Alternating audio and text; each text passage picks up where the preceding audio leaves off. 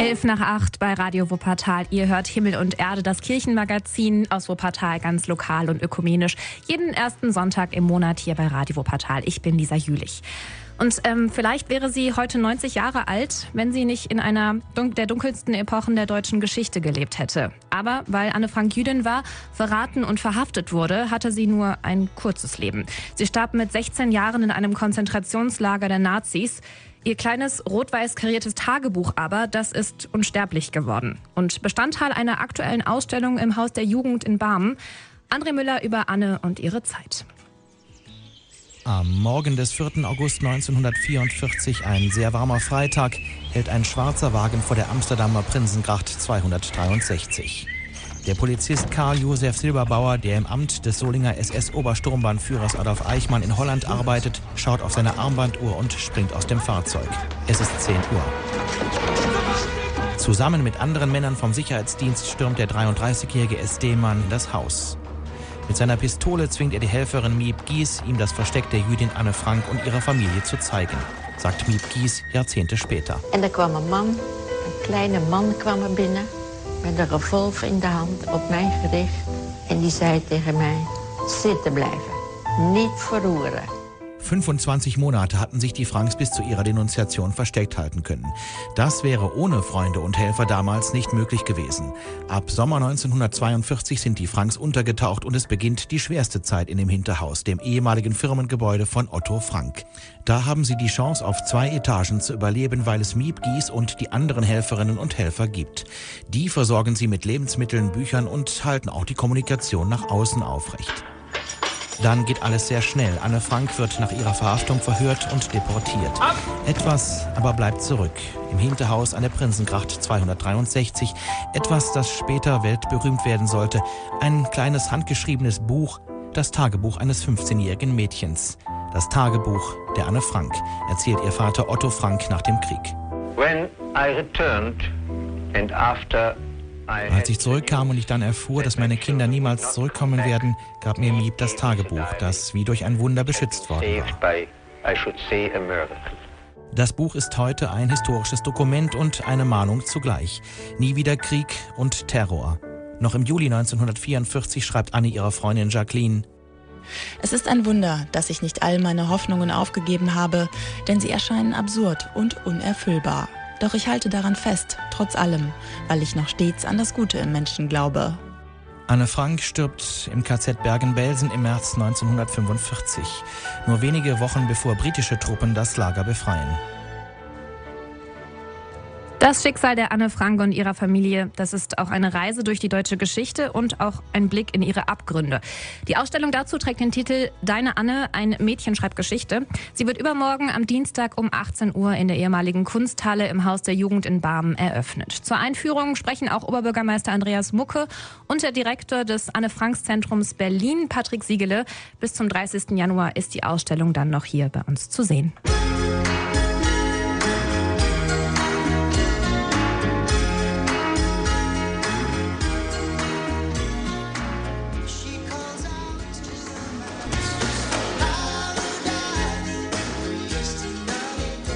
Nach 8 am Sonntag. Ihr hört Himmel und Erde, das Kirchenmagazin aus Wuppertal. Ganz lokal und ökumenisch. Jeden ersten Sonntag im Monat hier bei Radio Wuppertal. Auf ein neues Jahr. Wir nutzen immer die erste Sendung im neuen Jahr, um zurückzuschauen. Wie war 2019 für die Kirchen in der Stadt? Und die Evangelische Kirche Wuppertal sagt, es war ein bewegendes Jahr. Und es gab viele inhaltliche Highlights. Zum Beispiel die Reihe um Karl Barth, dem Schweizer Theologen. Es gab gut besuchte Predigtreihen und Themenabende dazu. Und auf der Gegenwartswerkstatt Werkstatt, auch und auch die Gegenwartswerkstatt, die war sehr beflügelnd, sagt Superintendentin Ilka Federschmidt. Welche Vision hat eigentlich Gott von uns? Also nicht nur welche haben wir, welche hat Gott von uns? Was ermutigt uns aufzubrechen, uns Veränderungen zu stellen? Was ist dabei wichtig? Da waren an über 70 Personen und man merkt so einen Hunger und Durst nach Inhalt, auch nach Theologie. Oh, und in diesem Jahr wollen sich die Verantwortlichen der Frage stellen, wie gehen wir in Zukunft mit politischen Äußerungen in der Kirche um? Wo ist da unser Mandat von unserem Glauben, von der Theologie her, von der Bibel her? Welche Kriterien gibt es dafür? Wo ist es nicht geboten? Das ist kontrovers untereinander und wir haben gesagt, jetzt stellen wir uns mal diesem Thema hinter den Themen Kirchenasyl und Frieden und Bewahrung der Schöpfung diskutieren wir mal, wo sind wir denn aufgerufen, da auch in der Gesellschaft klar Stellung zu beziehen, auch politisch. Im Jahr 2020 wird es außerdem um die Entwicklung der Fahrstellen gehen, denn es werden Stellen in einem erheblichen Umfang reduziert. Die Themen Nachhaltigkeit und Bewahrung der Schöpfung werden weiter bearbeitet, ebenso wie die Entwicklung der internationalen evangelischen Gemeinschaft. Und es geht um eine historische Aufgabe. Im letzten Jahr hat der Gesamtverband der evangelischen Gemeinden ein Gelände an der Beinburger Straße gekauft. Und das ist das Gelände des früheren KZ Chemner. Dieser Kauf hat Potenzial für die Stadt, sagt Superintendentin Ilka Federschmidt. Und wenn Kirche es erwirbt, ist es eine Chance, dass dieses Gelände nicht in eine kommerzielle Nutzung zurückfällt, sondern wenn wir es erwerben, eröffnen wir eine Chance, dass dort mit anderen zusammen äh, oder durch andere ein Erinnerungsort auch gestaltet werden kann. Außerdem wird die Kirche beschäftigen, wie können Diakonie und Kirche enger zusammenarbeiten in den Bereichen Kindergärten, Altenhilfe, Quartiersarbeit oder Erwachsenenbildung. Viel zu tun also für die evangelische Kirche und ein spannendes Jahr 2020. Ihr hört davon hier bei Himmel und Erde. Ich bin Lisa Jülich. Schönen Sonntag euch.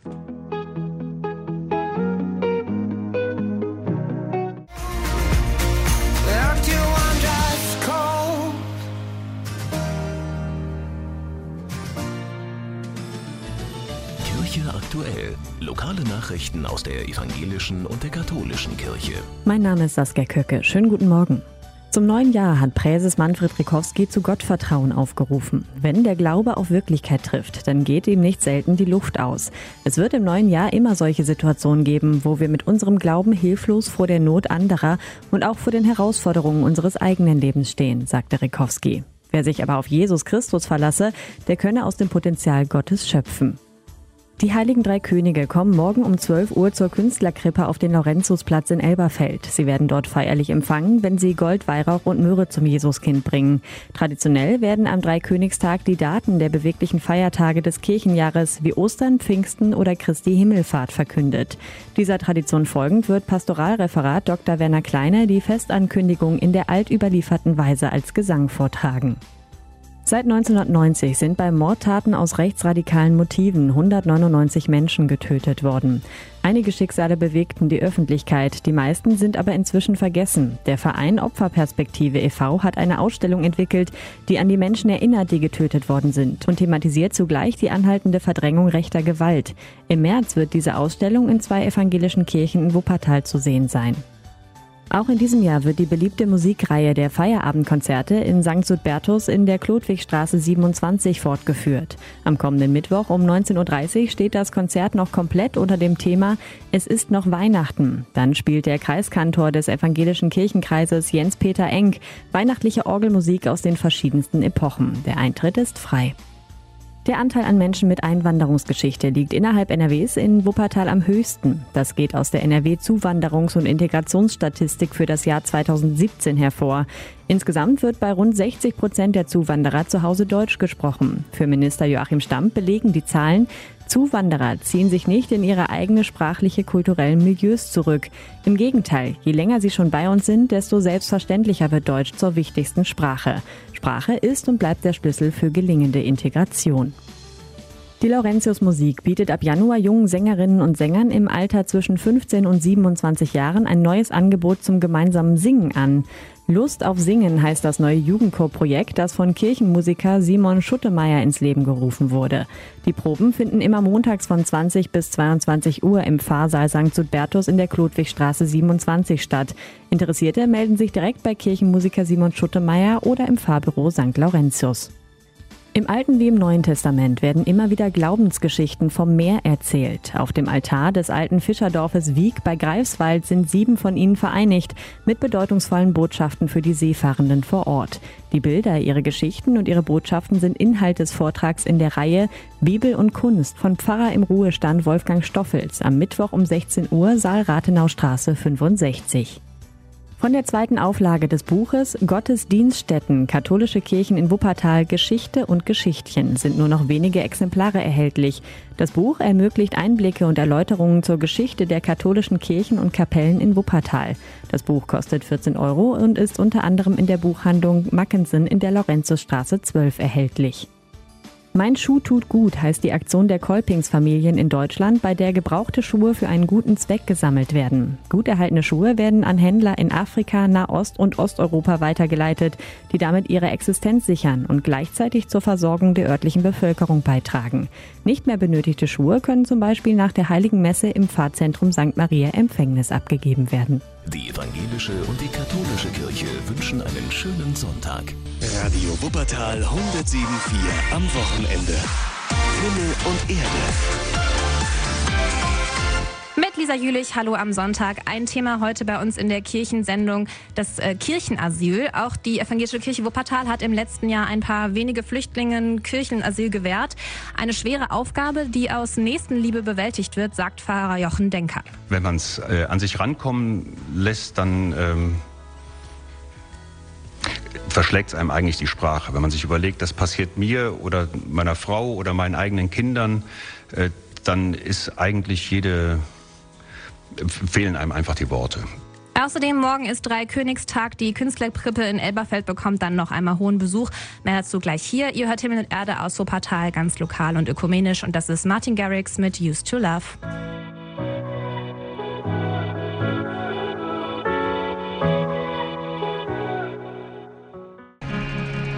8.42 Uhr, guten Morgen am Sonntag. Ihr hört Himmel und Erde, das Magazin der Kirchen aus Wuppertal, ganz lokal und ökumenisch. Jeden ersten Sonntag im Monat bei Radio Wuppertal. Für manche Menschen ist es die letzte Hoffnung, Kirchenasyl. Auch die evangelische Kirche Wuppertal hat im letzten Jahr ein paar wenigen Menschen Kirchen, Kirchenasyl gewährt. Sie werden dann vorübergehend in einer Gemeinde aufgenommen. Himmel und Erde, Reporterin Christiane Rüffer. Die evangelische Kirche in Wuppertal hat Menschen Obdach gegeben. Und das alles andere als leichtfertig, sagt Pfarrer Jochen Denker. Ist die Aufnahme in ein Kirchenasyl wirklich notwendig? Bedeutet sie den letztmöglichen Schutz für eine Einzelperson, um in Deutschland noch zu ihrem Recht zu kommen, bevor sie gegebenenfalls eine Gefahr für Leib und Leben in Kauf nehmen muss, weil sie abgeschoben wird? Jeder einzelne Fall wird von der Flüchtlingsstelle der Diakonie geprüft. Jeder Fall braucht einen eigenen Beschluss. Also wir gewähren kein Kirchenasyl, wo von vornherein klar ist, wir verlängern nur eine Zeit, ohne dass hinten irgendeine Aussicht auf Erfolg besteht. Deswegen werden nach wie vor viele Flüchtlinge abgeschoben. Aber manche würden die Rückkehr ins Herkunftsland oder ins Ersteintrittsland nicht überleben, sagt der Pfarrer. Die Menschen, die von Italien nach Deutschland kommen, haben nicht selten schon lange Obdachlosenzeiten. Die Asylbewerberheime und Flüchtlingsstätten sind äh, hoffnungslos überlaufen. Die medizinische Versorgung ist nicht gegeben. Und manche, besonders Frauen, erleben in Italien Schlimmeres, äh, als sie aus den Herkunftsländern kennen. Gefahr für Leib und Leben. Dann gewährt die Kirche Asyl. Die Betroffenen haben dann mindestens sechs Monate Zeit, um darzulegen, dass sie in Deutschland bleiben müssen. Raum zur Aufarbeitung bietet das Kirchenasyl aber leider nicht, sagt Jochen Denker. Um an die eigenen traumatischen Erfahrungen auf der Flucht oder in den Heimatländern eingehen zu können, bedürfte es eigentlich einmal eines geschützten Rahmens, in dem man weiß, hier darf ich leben, hier darf ich sein. Die Menschen im Kirchenasyl sind eigentlich erstmal nur weggeparkt, hoffentlich gut begleitet und liebevoll begleitet, aber eine wirkliche Hilfe oder ein Neustart in ein neues Leben ist das noch lange nicht. Und trotzdem sagt die evangelische Kirche, es ist unsere Pflicht zu helfen. Es ist theologisch begründet, es ist vielleicht auch in der Frömmigkeit der Einzelnen begründen. Man kann es humanistisch begründen und braucht die Bibel überhaupt nicht dafür. Aber am Ende ist es auch ein politischer Beitrag der Kirchen zu unserer Demokratie und unserer Rechtskultur. Für kommende Fälle hat die Kirche zwei Wohnungen angemietet. Und auch ein Rechtshilfefonds hilft dabei, das Kirchenasyl in besonderen Fällen zu gewähren. Infos zu diesem Thema und allen anderen findet ihr auch online auf evangelisch-wuppertal.de. Hier ist Himmel und Erde, das Magazin der Kirchen. Ich bin Lisa Jülich und wünsche euch einen schönen Sonntag. Lately, I've been, I've been thinking, I want you to be happier. I want you to be happier. When the morning comes and we see what we've become. In the cold light of day, we're a flame in the wind, not the fire that we begun. Every argument, every word we can't take back.